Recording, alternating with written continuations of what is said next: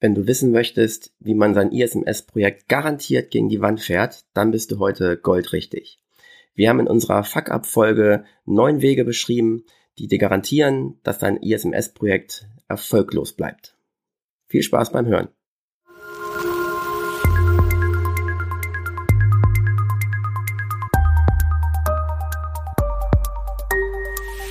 ISMS Explain Informationssicherheit einfach erklärt. Hallo und herzlich willkommen zu ISMS Explain, Informationssicherheit einfach erklärt. In der heutigen Folge begrüße ich Hans und Saskia bei dem Thema ISMS Fuck Up, die neuen besten Wege, ein ISMS-Projekt zum Scheitern zu bringen. In unserer Arbeit als Berater sind uns immer wieder äh, Projekte aufgefallen, wo man sieht, da sind wirklich immer wiederkehrende Fehler gemacht worden, die uns einfach zu einem Ranking motiviert haben. Und so kommen wir dazu, dass wir jetzt die neun besten Methoden vorstellen möchten, die wir beobachtet haben, wie ISMS-Projekte schon gegen die Wand gefahren worden sind. Wir haben insgesamt neun typische Fehler identifiziert. Ähm, Nummer neun. Das Thema wird unterschätzt. Ja, jetzt hast du beim ersten Satz gesagt, als Berater äh, sind uns immer wieder solche Sachen zu hören gekommen oder zu Ohren gekommen. In dem Fall sind wir tatsächlich sogar selber betroffen. Äh, das heißt, in unserem ersten Versuch, die ISO 27001 einzuführen, sind wir gescheitert, weil wir das Thema unterschätzt haben. Ähm, bei den, bei den nächsten acht Themen kommt das, kommen sicherlich noch ein paar von den Punkten, die wir dann damals auch falsch gemacht haben, aber das der Hauptgrund, warum wir gescheitert waren, war, dass wir das Thema komplett unterschätzt haben. Wir haben gedacht, das machen wir mal eben so nebenbei. Und das war falsch. Aber weißt du, warum wir gescheitert sind? Weil es noch keinen Podcast gab. Richtig. Hätten wir den hören können, dann äh, wäre uns das bestimmt nicht passiert. Bestimmt. ja.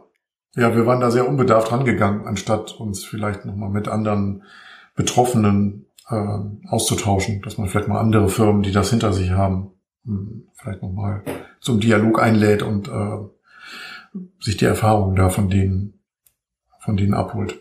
Das haben wir leider nicht War getan. das auf allen Ebenen auch bekannt? Weil das ist ja auch so ein Thema, ne? Also ähm, man delegiert gerne mal eine Aufgabe irgendwo hin. Hier IT mach mal und dann ähm, ist das manchmal ja. auf, auf verschiedenen Ebenen noch gar nicht so richtig klar. Ja, also tatsächlich war es an der Stelle mein Fehler. Ich habe als Teil der Geschäftsleitung diese Aufgabe bekommen, habe das weiter delegiert und mir war nicht klar, was ich da weiter delegiere, wie komplex das ist und wie aufwendig das ist. Also ja, hundertprozentig mein Fehler gewesen. Ja. Was kann man dagegen tun? Naja, was Saskia eben schon sagte, man hört sich diesen Podcast an. Oder man liest vielleicht mal die Norm mit Verstand. Ähm, die ist ja gar nicht so leicht zu verstehen. Also wenn man die einfach so liest, weiß man vielleicht gar nicht so richtig, was da gewollt ist. Es gibt äh, ein ziemlich gutes Buch, was mir dann geholfen hat. Also im zweiten Versuch habe ich ja gedacht, okay, beim ersten Mal sind wir gescheitert, weil ich es unterschätzt habe. Dann habe ich angefangen, mal so ein Buch zu lesen. Ähm, das fand ich sehr gut. Das empfehle ich auch immer noch jedem, der anfängt. Das ist äh, Praxisbuch ISO 27001 heißt das Ding. Ähm, äh, erschienen im Hansa Verlag. Können wir gerne auch unten in die Shownotes packen. Äh, da ist quasi die gesamte Inhalt der gesamten Norm drin und jedes Kapitel wird dann auch nochmal äh, so erklärt, dass es ein normal denkender Mensch verstehen kann. Ähm, ja, das kann ich auf jeden Fall empfehlen, sowas mal zu lesen und dann wird einem klar, welche Tragweite so eine Einführung überhaupt erstmal hat. Am Anfang hat man halt gedacht, naja Gott, schreiben wir halt so ein paar Richtlinien, wie schwer kann das sein? Aber dass das, das halbe Unternehmen betrifft, also auch den Personalbereich oder den Einkauf und die IT, das war mir nicht klar, als ich das Thema beim ersten Mal einfach delegiert habe. Mhm. Saskia? Ja, also das Buch ist wirklich toll. Ich habe das auch selber gelesen, nachdem Hans mir das empfohlen hat.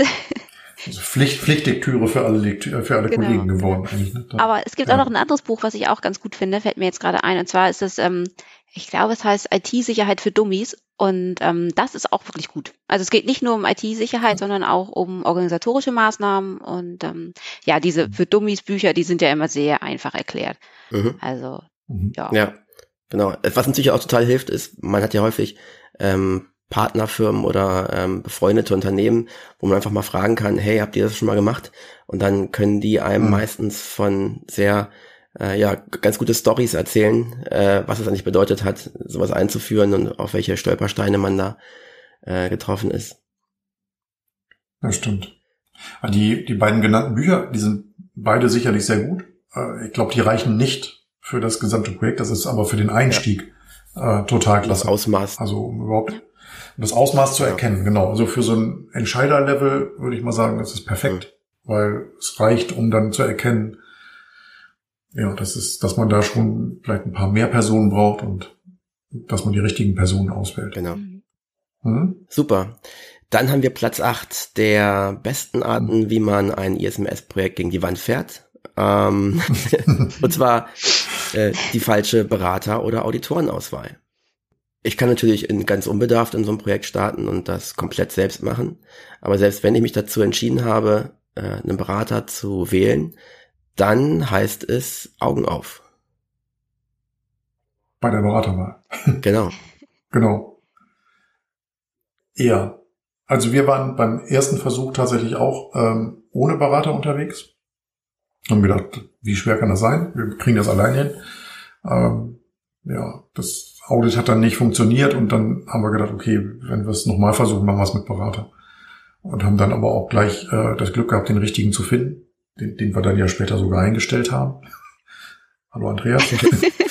äh, ja, aber den richtigen Berater zu finden, ist auf jeden Fall äh, wichtig. Also es muss halt jemand sein, der das nicht zum ersten Mal macht, sondern der das vielleicht schon ein paar Mal gemacht hat und der vielleicht auch schon mal gescheitert ist. Also ich finde ja grundsätzlich bei der Beraterwahl ist für mich das Scheitern bei einer Sache überhaupt kein Makel, sondern eigentlich eher was Positives. Ich meine, wenn ich drei Projekte gemacht habe und dreimal gescheitert bin, dann ist es nicht positiv.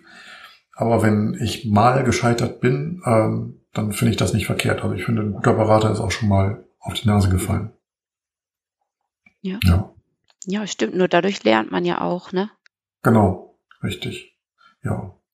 Deshalb, wir hatten jetzt das Glück, dass wir eine Empfehlung bekommen haben. Ansonsten kann man natürlich andere Unternehmen fragen, die äh, eine Einführung hinter sich haben und vielleicht sich haben unterstützen lassen und schauen, ob die mit ihrem Berater zufrieden waren. Ja, es soll auch jetzt nicht in eine Richtung gehen, dass wir irgendeine Form von Berater irgendwie bashen wollen oder so. Es geht einfach nur darum, ähm, gutes Gefühl zu haben, hm. Gespräche zu führen, ähm, Referenzen sich zeigen zu lassen und zu schauen, hey, was macht der für einen Eindruck, hm, welche Referenzen kann er vorweisen ähm, und jetzt einfach nicht jemanden, der, keine Ahnung, vielleicht irgendwie sagt, ja, ich habe ähnliche Themen schon mal gemacht, ich richte das ja auch irgendwie hin. Also man sollte schon Wert drauf legen, jemanden zu haben, der Erfahrung hat und ein bisschen was vorweisen kann. Genau. Im Moment ist es ja gar nicht so einfach. Aber wir, wir sehen selber bei uns an der Nachfrage nach Beratungsleistung, wenn man im Moment jemanden findet, der sofort Zeit hat, kann man Glück gehabt haben, weil vielleicht irgendwie jemand seine Einführung verschoben hat und der Kollege dadurch frei geworden ist. Kann, kann einen aber auch verdächtig machen, weil im Moment ist die Nachfrage sehr, sehr mhm. groß. Genau. Beim Auditor ist es ja ganz ähnlich, ne? Also normalerweise sollte es egal sein. Ähm, genau. die, die Auditoren sind ja alle äh, komplett ähm, auf einem Niveau und ähm, äh, haben ja ihre Maßgabe, die sie von ihrer Certification Body bekommen und sind alle neutral und ähm, darum ist es eigentlich egal. Eigentlich. Ja, formell hast du recht. genau. Genau, ja, aber es hilft auch irgendwie schon, wenn der Auditor dann aus der gleichen Branche kommt und da, da schon äh, Erfahrung hat in der Branche, damit er das Unternehmen auch so ein bisschen ja, kennt. Oder zum Beispiel bei den äh, New York, New, New York, sage ich schon, New Work-Prinzipien. ja, man merkt, ich brauche Urlaub. mhm. Genau, dass er da auch so ein bisschen ähm, Bescheid weiß, ne? dass es nicht irgendwie ein Unternehmen ist, was streng durchstrukturiert ist, sondern so ein bisschen offener. Und ähm, ja, wenn, wenn einem das bekannt ist, dann reagiert man da natürlich auch ganz anders dann drauf. Hm. Genau. Richtig. Also bei uns war jetzt auch bei der ISO 9000 eines die ersten Auditoren, die wir hatten, die waren so ein bisschen überrascht, wie wir intern organisiert sind. Äh, das war denen so nicht bekannt, diese New Work-Prinzipien. Äh, gut, man kann das natürlich erklären, aber cool ist, wenn man gleich einen Auditor hat, der vielleicht schon andere so modern organisierte Unternehmen Ja. auditiert hat. Ganz typisch ist ja auch, ähm, wenn man in der Softwareentwicklung ist, mit den agilen Methoden und dann kommt jemand daher, der noch nicht mal Softwareberatung kennt, ähm, dann ist Mhm. das nicht unbedingt so Best Match, ne? Also das sollte Ja, schon alles zusammenpassen. Ja. Ja.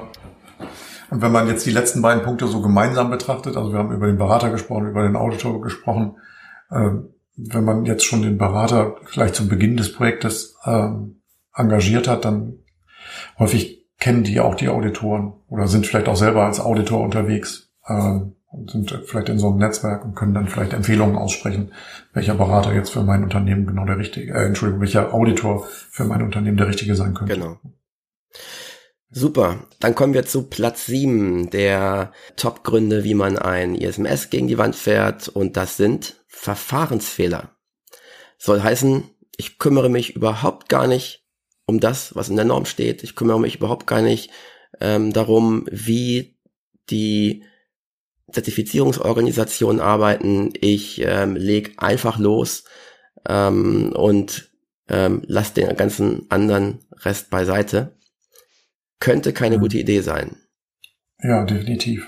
Also was man jetzt so als Auditor öfter mal durchlebt, ist, dass die, dass das Projekt wurde quasi abgeschlossen, man hat sein ISMS definiert, aber man hat noch nicht einmal so einen kompletten äh, Zyklus durchlebt. Also es gibt noch kein internes Audit oder es gab noch kein internes Audit und äh, es gab vielleicht kein Management Review. Das ist was, was einem öfter mal begegnet als so in unserer Tätigkeit als Auditor.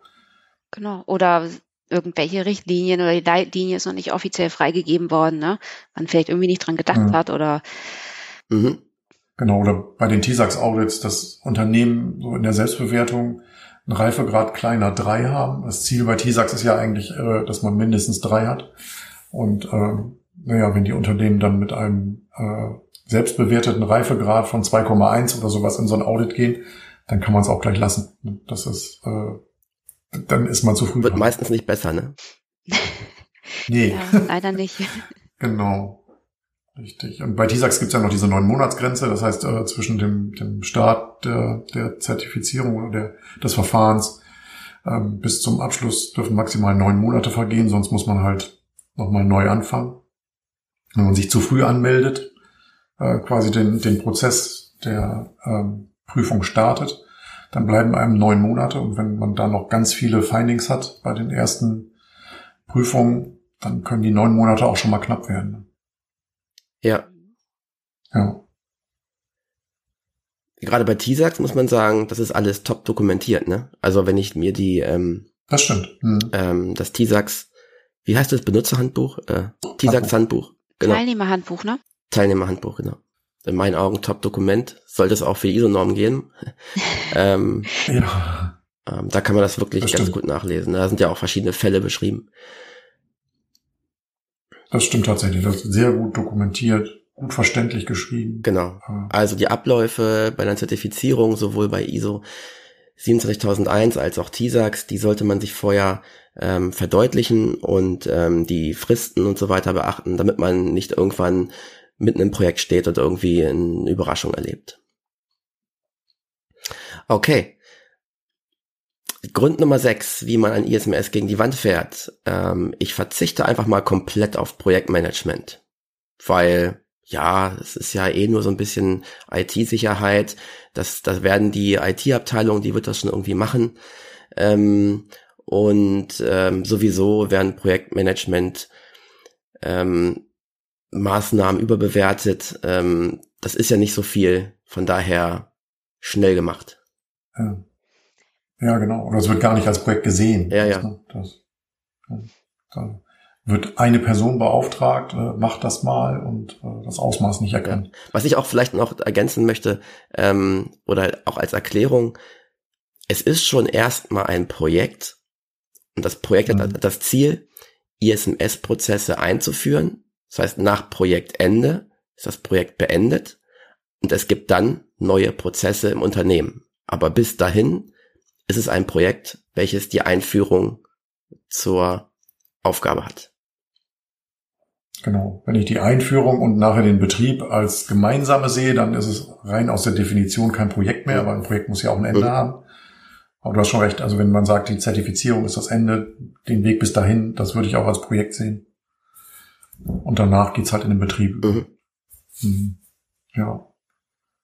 Ja, und, und wir, wir, ohne Projektmanagement, ich habe halt so viele Beteiligte und so viele kleine Aufgaben. Ne? Also es ist halt wirklich äh, ein, ein, ein, ein Blumenstrauß an äh, Aufgaben, die zu bewältigen sind. Und das kann eh keiner alleine. Also muss ich es koordinieren. Mhm. mhm. Richtig. Ich brauche irgendwie einen Projektleiter und idealerweise nimmt man den, der später auch mal ISB werden soll, also Informationssicherheitsbeauftragter oder CISO. Ja. Wir haben eigentlich gute Erfahrungen damit, wenn der dann der Projektleiter ist, weil der hat den besten Überblick am Ende. Ja, genau. Der kann dann die Aufgaben verteilen und sich, dass man sich regelmäßig trifft und auch drüber spricht, ne, wie weit man bei einigen Aufgaben ist, dass man sich halt so einen Plan macht, mhm. ne, und dann auch regelmäßig guckt, ist das noch aktuell, wie kommt ihr voran, kann man irgendwo unterstützen vielleicht noch, ne? Richtig, mhm. ja. Und cool ist halt auch, wenn dieses Projekt offiziell angekündigt wird, idealerweise durch die Geschäftsleitung oder oberste Leitung, dass es publik gemacht wird, hier gibt's jetzt dieses, dieses Projekt, wir machen das jetzt und wir kriegen das alle gemeinsam hin und so, dass man die richtige Management-Attention da auch, auch überbringt. Ja, das erzählt. Dass das Projekt auch ernst genommen ja, wird. Ja, genau, mhm. genau. Genau, und Projektplan regelmäßig anpassen.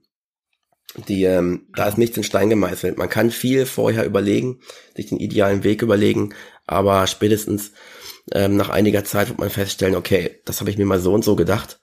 Ähm, das klappt so vielleicht gar nicht. Ähm, also Projektplan ist nur gut, wenn er lebt. Der ist nicht in Stein gemeißelt. Genau. Okay. Auf Platz Nummer 5 der Gründe, wie ich ein ISMS gegen die Wand fahre, ist, ähm, ich stelle einfach keine finanziellen Mittel bereit. Weil ähm, möchte ich nicht, will ich nicht, ist zu teuer, ähm, muss auch so gehen.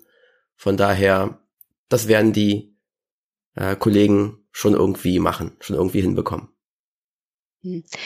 Naja, also meistens ist es ja nicht einfach so damit getan, ne? weil es ist ja nicht nur Dokumente schreiben, sondern manchmal muss man auch irgendwelche technischen Maßnahmen umsetzen, die vielleicht Geld kosten. Ne? Also, mhm. also ganz ohne mhm. Geld geht's wohl nicht. Ne? Ja, ich, auch wenn die internen Mitarbeiter das machen, kostet das ja auch Geld. Man, die können in der Zeit ihr Tagesgeschäft nicht machen und äh, dementsprechend kostet das, kostet das Geld. Und nicht wenig. Also aus eigener Erfahrung, wir haben da schon ein sehr ordentliches Team, äh, das sich damit beschäftigt hat, äh, die ISO 27001 und dann auch TISAX einzuführen. Ähm, nicht unterschätzen, das ist wirklich sehr teuer, geht sehr viel Zeit bei drauf. Mhm. Natürlich in Abhängigkeit davon, wo man startet, also was für ein Level man vorher schon hatte.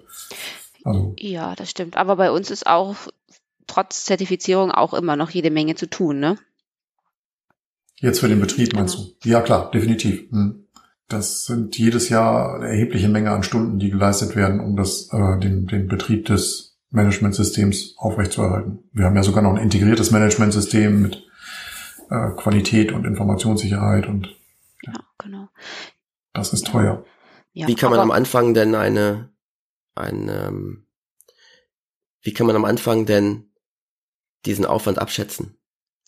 Hm, am besten startet man mit einer Gap-Analyse und guckt mal, was habe ich vielleicht sogar schon umgesetzt, was muss ich noch umsetzen, was habe ich für technische Maßnahmen, was für organisatorische Maßnahmen muss ich umsetzen. Und dann hat man das, hat man einen ganz guten Überblick darüber, was doch getan werden muss. Mhm. Ich meine auch, das ist, es wirkt so lapidar, aber wenn man nachher die Gap-Analyse gemacht hat und seine Aufgabenpakete mal formuliert, dann wirklich mal hinter jedem einzelnen Punkt den Aufwand in, keine Ahnung, Tagen oder Wochen schätzen, als auch mal eine Zahl dahinter schreiben. Wenn man halt irgendwie was äh, hat, ich nenne mal das blöde Beispiel, Antivirus fehlt, muss ich halt auf 100 PCs eine Antivirenlösung beschaffen, dann recherchiere ich, wie teuer das sein könnte. Und wenn man dann das Ganze mal summiert, dann äh, kommt da schon einiges zusammen. Mhm. Und mhm. das wirklich mal zu tun, weil man fährt so einmal drüber und denkt sich, ach ja, geht, aber wirklich mal sich das verdeutlichen, ähm, eine ganz nüchterne Art und Weise und dann mal einen Strich drunter ziehen, dann wird man manchmal sehr überrascht sein, wenn man alles mal summiert, was da alles so zusammenkommt. Genau.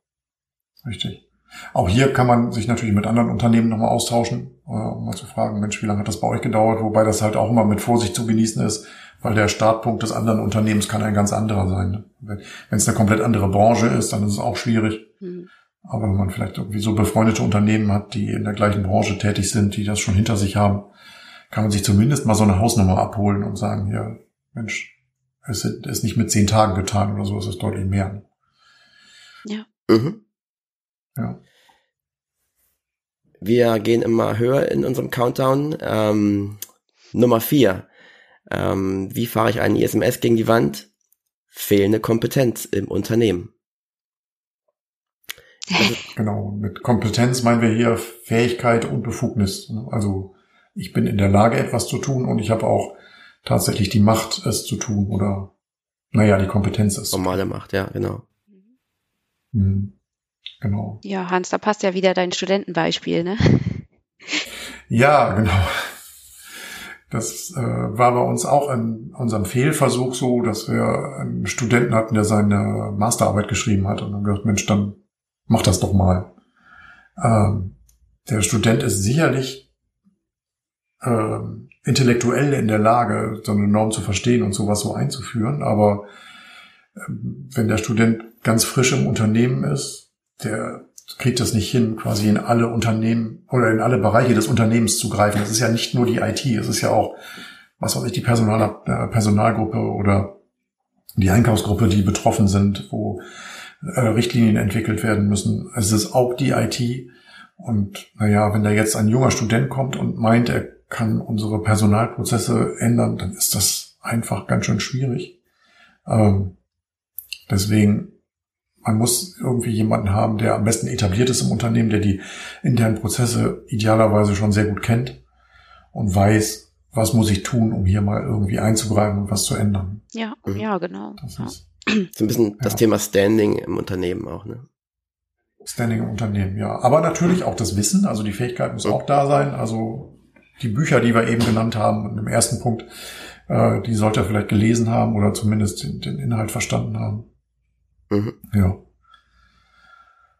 Ja, und, und, und Fähig Fähigkeiten kommen ja auch nicht nur von dem reinen Wissen, sondern auch von der mhm. Erfahrung, das spielt ja auch mit rein. Also ich kann zwar the theoretisch ja. wissen, dass ähm, ein Sicherheits-Background-Check gemacht werden muss, aber wenn ich dann nach wie vor keine Vorstellung habe, wie sowas in der Praxis aussieht, dann kann ich auch äh, mit so einem theoretischen Konstrukt an jemand herantreten und immer noch nicht wissen, wie es dann wirklich und immer noch nicht ähm, die, die Erfahrung haben, wie sowas praktisch praktisch umgesetzt wird. Mhm. Genau. Ja. Man hat ja natürlich auch die Möglichkeit, mal zu einer Schulung zu gehen. Äh, auch sowas. Ich muss ja für die Zertifizierung auch so ein bisschen die Kompetenz nachweisen. Ähm, wenn ich so eine Schulung mache und dann um, bei den meisten Schulungen, die sich jetzt mit der ISO 27001 oder TISAX beschäftigen, macht man am Ende eine Prüfung und hat dann irgendeinen so Titel. Ähm, und hat dann damit auch gleich den Nachweis, äh, dass man die Prüfung bestanden hat. Das ist halt eine einfache Geschichte, die Kompetenz nachzuweisen. Mhm. Zum Thema Kompetenz ist es ja auch auf Seiten der Norm so, ähm, klar, Mitarbeiter müssen in Zukunft im Rahmen des ISMS in der Lage sein, ihre Tätigkeiten durchzuführen, also ihre Kerntätigkeiten, was sie ja per se erstmal sowieso können, aber auch unter Sicherheitsaspekten. Also das ist das Thema, ähm, dass sie eben Sicherheitsthemen beachten, wie ich sperre meinen PC, ich verschicke keine sensiblen Daten per E-Mail und so weiter. Das ist das Thema Awareness und Training. Ähm, und dann gibt es natürlich auch noch die Gruppe, ich, so wie sie äh, oft genannt wird, die am ISMS direkt Beteiligten. Also ähm, Menschen, die konkret mit den ISMS-Prozessen und dem Projekt ähm, betraut sind und dort eben die Kenntnis haben müssen, wie funktioniert Risikomanagement überhaupt. Ja, also äh, mhm. welche Methode ist für uns geeignet ähm, oder wie wird ein Audit-Programm erstellt. Ich kann durchaus jemanden haben, der, der fachlich in der Lage ist, ein Audit durchzuführen oder der als äh, Risk Owner beteiligt ist an der Risikoevaluation. Trotzdem brauche ich ja jemanden, der das ganze Konstrukt begleitet, entwickelt ähm, und dann durchführt. Und das sind dann die, die, die natürlich auch äh, Methodenkompetenzen und, und, und das Know-how für die ISO-Norm tiefer beherrschen müssen, als es ähm, der Rest der Mannschaft muss. Ja, mhm. das stimmt. Ja. Da fand ich auch Risikomanagement jetzt ein ganz gutes Beispiel, ne, weil speziell jetzt in kleineren Unternehmen wahrscheinlich die wenigsten, die sich mit Risikomanagement, so wie die Norm sich das vorstellt, mit, ähm, mit, mit ähm, Ermittlung von, von Tragweiten und äh, Risikowerten und solche Sachen, das werden die wenigsten kleinen Unternehmen vorher schon mal gemacht haben. In großen Konzernen sicherlich, aber kleinen Unternehmen. Genau. Vermutlich nicht. Genau. Also äh, Abteilungsverantwortliche werden dann durch einen Risikomanager oder den ISB einfach mit angeleitet und können ihren wertvollen Beitrag dazu bringen, aber sie werden nicht bei der Entwicklung der Methode am Anfang wahrscheinlich beteiligt sein und das ist eben dieser dieser Grad, ne? Ja. Okay, dann kommen wir jetzt schon zu den Top drei, die letzten drei ähm, Wege. Ich investiere keine Ressourcen beziehungsweise ich gebe zu wenig Ressourcen frei. Ja, genau. Also wenn man die Aufgabe nur von einem Mitarbeiter übernehmen lässt, dann ist das schon schwierig, weil man hat dann niemanden, wenn der mal ausfällt, äh, das Unternehmen verlässt, krank wird oder was auch immer, dann hat man kein Backup. Ähm, genau, also ja, wir sind jetzt bei uns ja acht Leute in dem ISMS-Team.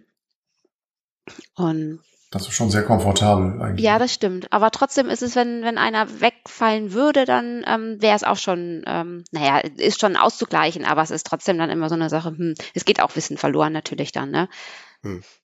Ja, wobei man dazu sagen muss, äh, die machen das nicht alle Vollzeit. Also es ist kein achtköpfiges Team, das sich Vollzeit mit dem ISMS beschäftigt, sondern die haben alle noch andere Aufgaben. Nicht, dass wir jetzt hier alle abschrecken und sagen, um Gottes Willen. So ist es nicht. Ja, das stimmt. Naja, und jeder hat ja auch irgendwie so seinen Bereich, um den er sich besonders kümmert. Ne? Mhm. Genau, also. Richtig. Also bei uns wäre es auch gar nicht möglich, dass der ISB das Projekt alleine macht. Ja, richtig. Genau, also ähm, dann sollte man natürlich auch in dem Team auch noch irgendwie Kontakt zu den Fachabteilungen haben. Ne? Also gerade IT, ähm, Einkauf, Personal. Es gibt ja auch einige Personalthemen, die da in der Norm behandelt werden. wenn man dann da jemanden hat oder eine gewisse Nähe zu dem Bereich, dann ist das schon mal gut. Genau. Mhm. Das muss man halt auch mit einplanen, ne? Also genau, ähm, zu denken, ich gebe das an ein, eine Person oder ein Team und dann ist das äh, gegessen. Die machen, die, die verkriechen sich für ein halbes Jahr in einen Raum und dann kommen sie mit einem fertigen ISMS wieder raus. So ist es nicht, ne? Also das ähm, ist ja auch Teil, dass man ISMS-Prozesse in die Geschäftsabläufe integriert und da sind eben die Fachabteilungen ganz wesentlich dran beteiligt. Ja, genau. Richtig. Hm. Ja, häufig hat auch der ISB dann vielleicht gar keinen Zugriff auf Daten, die er dazu braucht. Also jetzt gerade was Personaldaten angeht, da wird sich die Personalabteilung ja nicht reingucken lassen, aus gutem Grund. Mhm. Deswegen, da muss man schon jemanden von denen involvieren. Ja, genau, ja.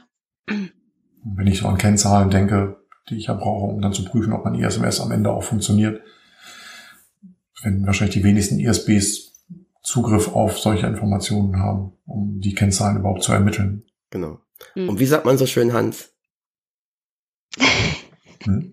Dein Spruch? Was denn? Ach so, viele Hände, schnelles Ende. Ja, richtig. genau, das auf viele Köpfe verteilen, das ist eigentlich äh, der richtige ja. Weg. Mit mehr Leuten ist man auch schneller fertig. Einer alleine, wenn er das alles schreiben und erstellen will und nachher auch aktuell halten will, das ist nahezu unmöglich. Ja, genau. Eine Ressource ist auch Zeit. Und da sind wir schon bei Platz zwei der besten Methoden, ein ISMS gegen die Wand zu fahren. Ich kalkuliere viel zu wenig Zeit an oder auch zu viel Zeit. Ja, genau. Das stimmt. Also äh, häufig ist es so, dass man so eine Aufgabe umgehangen bekommt und dann prokrastiniert man das vor sich her. Also Aufschieberitis ist ja ein anderes Wort für das Prokrastinieren. Also man, man schiebt das vor sich her, fängt nicht an und man vergisst dabei, dass die Zeit, die ich am Anfang verliere, am Ende genauso fehlt wie die Zeit, die man in, kurz vor der Zertifizierung dann, ähm, dann verliert. Oder man ist eingebunden in sein, in sein Tagesgeschäft. Und natürlich ist dann der externe Kunde oder das, der Prozess, der externes Geld reinbringt, dann oft wichtiger als die Arbeit am ISMS. Das ist halt eine Gefahr, die, die da besteht. Mhm. Richtig. Oder man beauftragt vielleicht das Zertifizierungsunternehmen zu spät. Man muss ja sich irgendwie entscheiden, mache ich es jetzt mit dem TÜV oder mit der DEKRA oder wem auch immer. Ähm, die sitzen auch nicht da und warten darauf, dass äh, man als Kunde kommt und äh, sind dann in der Lage, einen, einen Morgen zu zertifizieren. Die brauchen halt auch ein bisschen Vorlauf. Ne? Die müssen die Auditoren auswählen das muss alles vorbereitet werden, geplant werden. Ja. Auch das wird ähm, gerne unterschätzt. Ja. Und eine Komponente, die ich glaube, die fast vielleicht auch schon den Platz eins streitig machen könnte, ist das Thema Tagesgeschäft. Also ich mhm. höre, glaube ich, nichts häufiger, als dass ähm, es daran liegt, dass man Aufgaben nicht bewältigt, weil man sagt, es gibt so viel Tagesgeschäft. Also es, das ist aber nicht nur bei ISMS-Projekten so, das ist bei jedem Projekt. Ne? Also bei meinen SAP-Projekten ist das auch so. Ja. Ne? Wenn wir neue Systeme einführen, dann sind die Leute, die man braucht, sind die, die gut sind im Tagesgeschäft. Und die haben halt auch noch ihr Tagesgeschäft. Mhm. Schwieriger Punkt. Aber hast du recht, das ist sicherlich auch ein potenzieller Kandidat für Platz eins. aber wir mussten uns ja entscheiden. Ja. Genau, also ja. als, als, als, als Ergebnis ist halt auch die Tatsache, dass wenn ich merke, äh, mir läuft die Zeit davon, ich bin eigentlich ständig hinter meinen Meilensteinen hinterher, ähm, die Punkte brauchen länger, als ich vorher eingeschätzt habe, ist es einfach ein Indikator dafür mhm. zu erkennen, hey, da habe ich zu we wenig Ressourcen eingeplant, Sachen dauern länger, mhm. ähm, da muss ich eben dagegen steuern. Ja. Richtig. Genau. Gut, jetzt brauchen wir einen Trommelwirbel, oder? Lena, trommeln bitte.